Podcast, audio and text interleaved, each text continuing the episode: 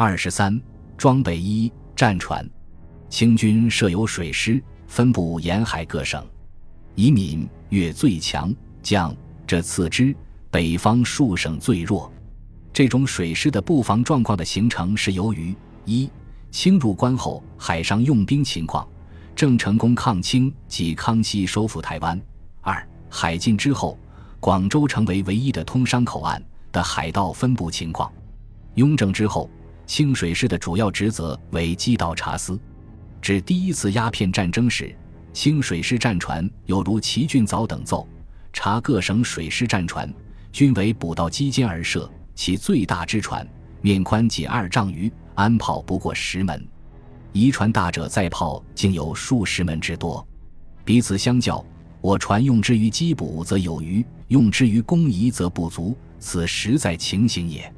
鸦片战争的惨败证明此类战船不堪一击。西方列强的船坚炮利开始被人们所认识。两广总督林则徐在战争期间就从美商手中购买一英国商船，改为射炮三十四门的战舰，又仿西洋式样建造了抵用同胞彭如杨式的战船两艘。战后，广东行商潘世成雇佣洋人建造西洋式样的两桅战舰四艘，武敦元购买美船一艘。潘绍光购买吕宋船一艘，西波水师。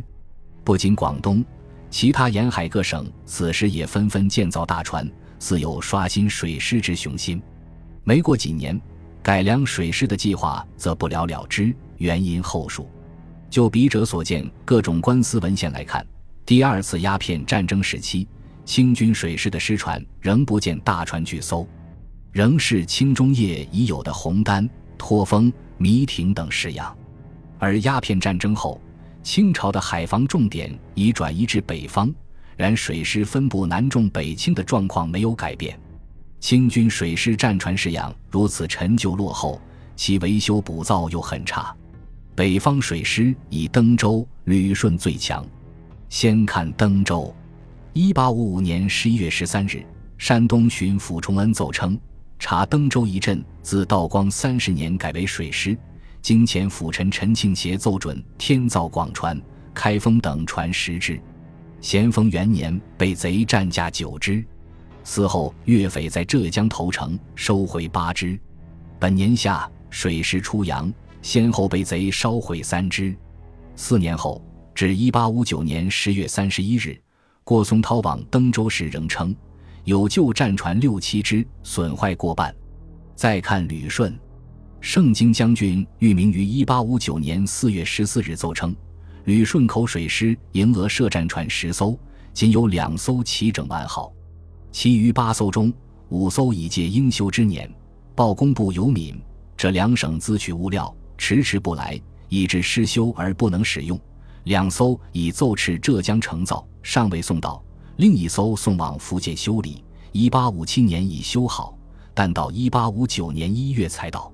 经检查，来船账尺和与定制长宽均各不符，船身较直，船面左右水山门旁各有波缝，舱底半多进水，大棚残破，缆绳两条磨损十五丈余，附定驱逐过甚，大为一根，兼有裂处，事不由灰。该将军亲至水师营查询后称。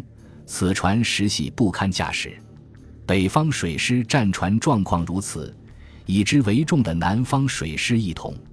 一八五四年，浙江巡抚黄宗汉称，浙江水师在调镇江二十余艘后，便实力空虚，大海茫茫，有水师之名而无其事。接任者何桂清四年亦称浙江水师兵船有名无实。一八五九年十月五日，闽浙总督庆瑞奏称。福建水师俄设战哨各船，或年久失修，或遭风工倒击，以为暗俄随时补造。还需说明的是，至第二次鸦片战争时，南方各省水师大批战船调入长江，以进攻太平天国，沿海战船很少。